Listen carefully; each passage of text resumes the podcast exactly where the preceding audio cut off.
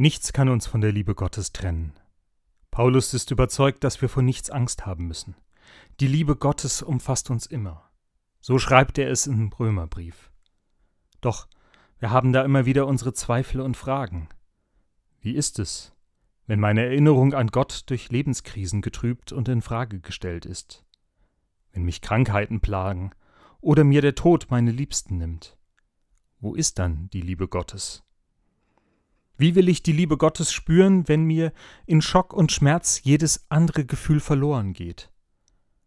Wenn man als Mensch sich nicht mehr an Begebenheiten, an Dinge oder Beziehungen erinnern kann, wo ist dann der Halt im Glauben an die Liebe Gottes? Neulich habe ich eine Radioandacht gehört, die hat mich nicht losgelassen. Ein Seelsorger besucht eine ältere Dame auf dem Sterbebett. Durch einen Schlaganfall hat sie all ihre Worte verloren ein Gespräch am Bett wird es nicht mehr geben. Und so sitzen er und die Frau am Bett und sie schweigen miteinander, da auch ihm die Worte fehlen. Dann spricht er Psalm 23, und in ihren Worten findet er ein Aufblitzen von Erinnerung und Erkennen. Im Anschluss faltet er seine Hände, betet das Vaterunser mit ihr.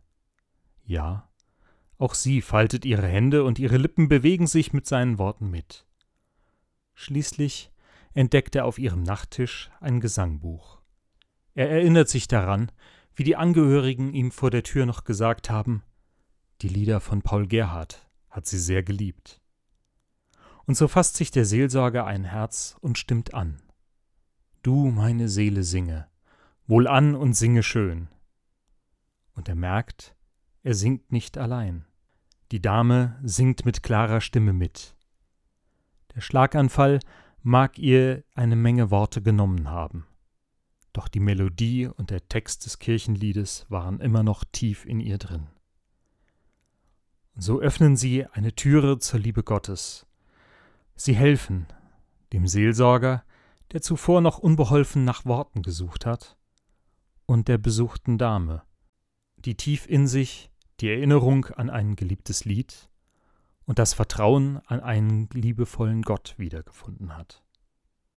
Das Erlebnis des Seelsorgers hat mich tief berührt, denn es erinnert mich an eigene Begegnungen mit Menschen mit Demenz oder Menschen mit Behinderungen. Bekannte Texte, Lieder, Gedichte und Gebete, Psalmen, sie speichern Gefühle und Erinnerungen. Sie geben ein Gefühl von Sicherheit und Vertrautheit in einer Welt, die den Besuchten mehr und mehr fremd wird.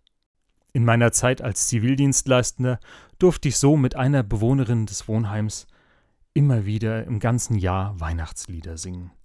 Das war ihr Anker in einer unsicheren Zeit.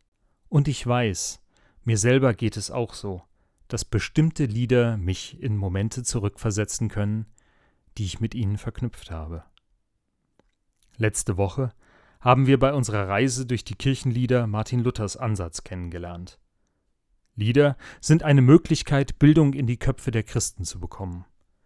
Gerade in einer Zeit, in der die Menschen nicht lesen können, war es eine gute Gelegenheit, Texte und Geschichten in den Köpfen der Menschen zu verankern. Hundert Jahre nach Luther schreibt nun Paul Gerhard seine Lieder. Geboren 1607 als zweites Kind einer Gastwirtfamilie durchlebt er eine schwere Zeit, die durch den Dreißigjährigen Krieg und den damit verbundenen Hungersnöten und Epidemien verbunden ist. Die Menschen in ganz Europa leiden. Es gibt kaum eine Familie, die nicht mehrfach den Tod von Kindern, jungen Eltern oder Familienoberhäuptern zu beklagen hatte. Wie kann ein Mensch in dieser Zeit Trost finden? Paul Gerhard erfährt selbst in seinem Leben immer wieder solche Schicksalsschläge. Sein Vater stirbt, da ist er keine zwölf Jahre alt. Und mit 14 hat er keine Eltern mehr.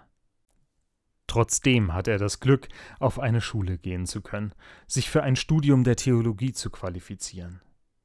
Dieses Studium finanziert er sich durch eine Anstellung als Hauslehrer. Als das Studium abgeschlossen ist, kommt er nach Berlin. Die Bevölkerung der Stadt hatte sich durch Krieg und Pest halbiert.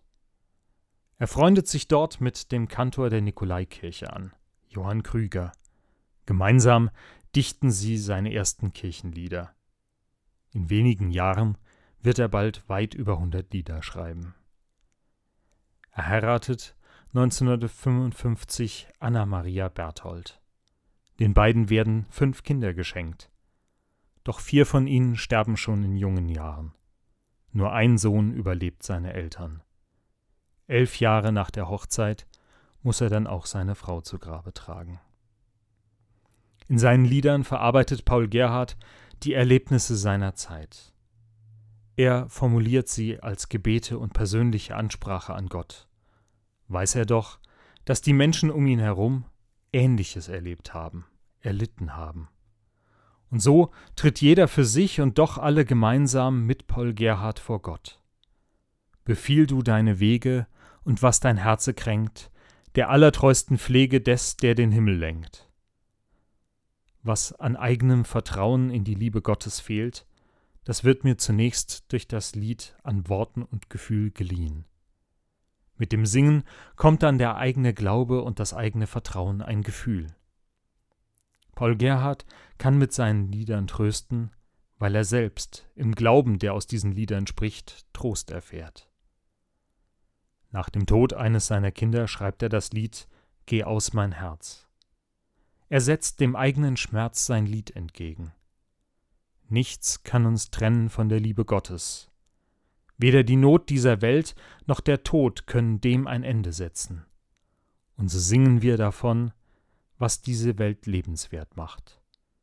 Das Herz kann in der Schönheit der Natur Freude und die Gegenwart Gottes in dieser Welt entdecken.